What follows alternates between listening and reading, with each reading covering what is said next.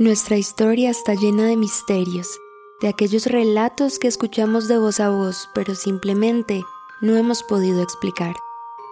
Hoy te contaré otro de ellos. Bienvenido a Enigmas Ocultos, el podcast que te permitirá unir las piezas, presentado por Paulette.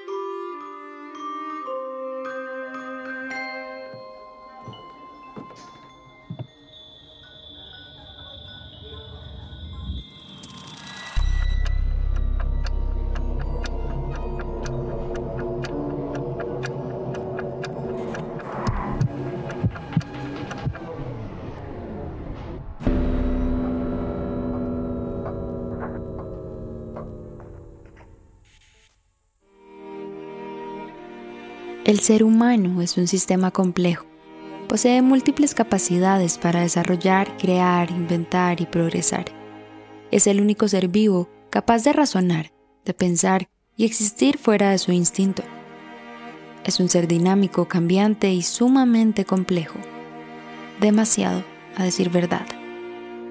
A lo largo de la historia, se han consolidado cientos de incógnitas con respecto al ser humano como hechos fundamentales, el origen, las patologías y las enfermedades han sido motivo de discusión porque a medida que la ciencia avanza, se han acrecentado los descubrimientos al punto en que parecería que los asuntos que competen al humano van más allá de nuestro entendimiento.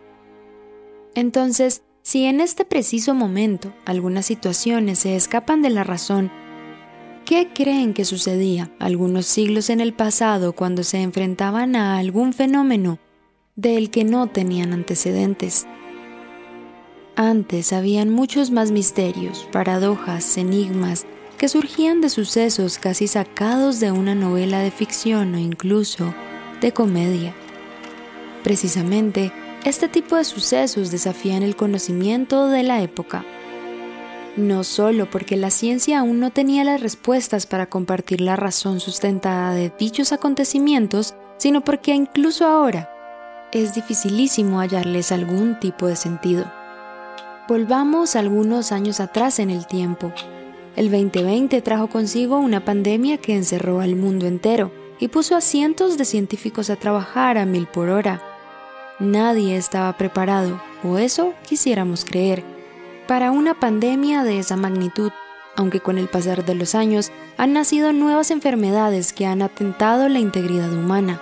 Ninguna otra registrada en los últimos años había tenido que acudir al aislamiento extremo. Ahora bien, gracias al arduo trabajo de todos los sectores sociales, podemos decir que ya estamos camino a la normalidad. Sin embargo, para nadie es un secreto que ahora hacemos parte de la generación que sobrevivió a una pandemia y haremos parte del libro de la historia, junto a sucesos similares como la peste negra, la gripe española, el ébola o la supremamente enigmática epidemia del baile. Es esta última de la que hablaremos el día de hoy. Incluso mencionar el nombre nos deja bastante consternados y no es para menos. Los sucesos que rodearon esta epidemia tan extraña han sido motivo de discusión desde el momento en que sucedió y aunque han pasado siglos, la explicación científica sigue quedando corta con respecto a los acontecimientos sucedidos en el año 1518. En cuanto a la época, se estaba haciendo la transición entre la Edad Media y la Edad Moderna. Aunque quedaban muchos, por no decir todos los rezagos del oscurantismo, un suceso como este dejó a todas las personas temerosas de lo que podría esperarles. De un momento a otro, y sin razón aparente, una mujer empezó a bailar en medio de una plaza pública, pero no era una danza normal, pues no había música ni motivo de celebración. Simplemente era ella con un desesperado movimiento. Así empieza uno de los episodios históricos más inauditos de todos los tiempos, una epidemia de baile que mató a 400 personas en el lapso de un mes. Me he mudado a una ciudad un tanto peculiar, no porque tenga alguna particularidad digna de admirar, sino porque dentro de su simpleza hay cierta belleza oculta. La razón por la cual dejé todo en la antigua ciudad y me aventuré a Heradio fue porque creí que era el lugar perfecto para avanzar en mis investigaciones. Soy médico y de los pocos que realmente pueden alardear de que tienen la ciencia de su lado. Me gusta investigar e innovar en mi práctica, alejarme un poco de la oscuridad que nos hace sentir como seres inferiores del universo. Bitácora día 1. Algo raro ha sucedido. Venía camino a mi casa, luego en las compras, y vi a una mujer pararse en la mitad de la calle a bailar. Al principio, las personas creyeron que se trataba de alguna broma. Sin embargo, desde mi perspectiva profesional, la mujer parecía estar en un estado de trance. Traté de acercarme, pero me impidieron el paso. Las personas a su alrededor le hacían burla y aplaudían para que ella siguiera bailando a la mitad de la plaza. Día 2.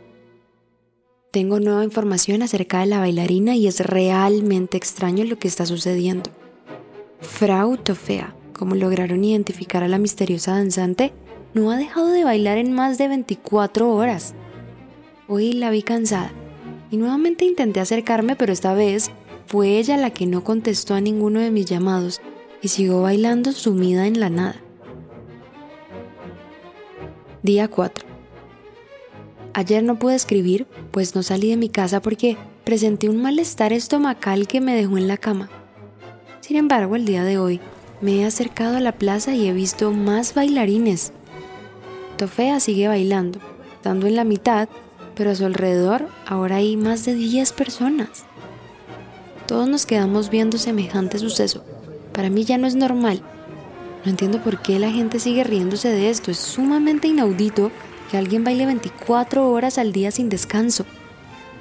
Como era de esperarse, Trofea acaba de desfallecer. Pude aproximarme en medio del caos y me fijé que no tenía pulso. No había de ser un gran experto para darse cuenta que la mujer murió de ahogamiento, deshidratación e inanición. Día 5. Fui a la jurisdicción esperando tener una respuesta de las autoridades. Sus acciones han sido paupérrimas e incluso han llegado a ser tan irracionales que en su mayoría dan risa e indignación. Me justificaron que según los doctores locales, la mejor forma de combatir el subidón de calor en la sangre, porque así es como le llaman a la enfermedad del baile, es propiciando que los afectados sigan bailando. Entonces para ello les han creado tarimas, pistas de baile y también contrataron músicos definitivamente me parece lo más absurdo del mundo. Día 10. No pude seguir escribiendo por más de cinco días. He estado muy ocupado atendiendo a los enfermos, quienes aún al borde de la muerte, sin haber satisfecho sus necesidades básicas, siguen moviendo sus cuerpos involuntariamente. Por mi parte, puedo decir que he hecho lo posible por averiguar la naturaleza de este mal y he llegado a varias conclusiones de las que hablaré después. Por ahora la situación sigue igual y la jurisdicción no se ha percatado de su medida, que, entre comillas, no ha salvado a nadie, pues, como era de esperarse, no han tratado la enfermedad directamente. Día 30. Dejé de escribir al ver la cantidad de personas muertas por la fatiga. Para cualquier persona sería impresionante ir caminando por la calle y ver que cinco o seis de los bailarines habituales lanzan su último quejido y desfallecen en el suelo. En menos de un mes han muerto 400 personas. Y aunque me he acercado a la jurisdicción porque creo que ellos son la respuesta a esta extraña enfermedad, ellos siguen pensando que su cobertura es la única solución al calentamiento corporal.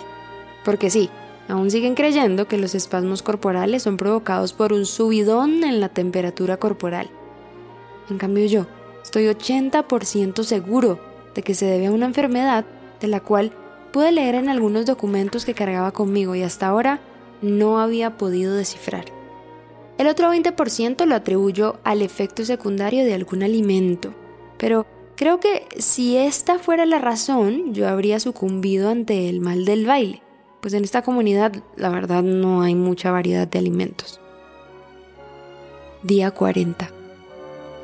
Estoy seguro de que la epidemia del baile, la llamé de esa manera, es resultado de una enfermedad llamada corea. Según lo que he podido averiguar, la corea es una enfermedad que se manifiesta con movimientos involuntarios de corta duración en diferentes partes del cuerpo. En su mayoría se produce por una infección con bacterias que atacan directamente a los ganglios basales, los cuales están ubicados en alguna parte del cerebro y se encargan de controlar los movimientos y la temperatura corporal. Las causas, el centeno, una de las comidas predilectas. Pues en época de escasez es el único alimento al que la mayoría de aldeanos pueden acceder. Considero que los desbordamientos de los ríos que han llegado hasta los cultivos pudieron haber traído consigo agua contaminada, con algún tipo de bacteria. Según mi experiencia, puede ser la ergotamina, un producto que afecta el estado mental de la persona y lo altera al punto en el que puede afectar su percepción de la realidad y sus comportamientos ante ella, pero la verdad no me encuentro muy seguro. Día 50. El brote de baile se detuvo abruptamente y pude comprobar que la mayoría de personas afectadas por la epidemia habían consumido únicamente productos derivados del centeno. Parece que mi teoría fue certera, sin embargo, no me siento bien porque aún sabiendo la razón de su comportamiento, no conocía de algún tratamiento para los afectados. Han pasado más de dos años desde que abandoné Estrasburgo y he considerado la epidemia del baile como uno de los acontecimientos más extraños en el registro médico. Estuve investigando y resulta que la epidemia que yo viví no ha sido la primera en su naturaleza. El antecedente más lejano es el de la epidemia similar en una menor escala, documentada en el año 1020 en Bernburg. Posteriormente, seis epidemias más de la misma naturaleza fueron registradas hasta el siglo XIV y la verdad, presiento que la que yo viví no será la última. Finalmente, dejo una anotación a futuras generaciones. Si en algún momento no pueden parar de bailar, culpen al pan de centeno. Acabas de escuchar Enigmas Ocultos, el podcast que te permitirá unir las piezas Espero que con él hayas dilucidado un poco más de nuestra historia y también que te hayan surgido preguntas que esperamos responder en un próximo episodio. Gracias por escucharnos y nos vemos cada viernes.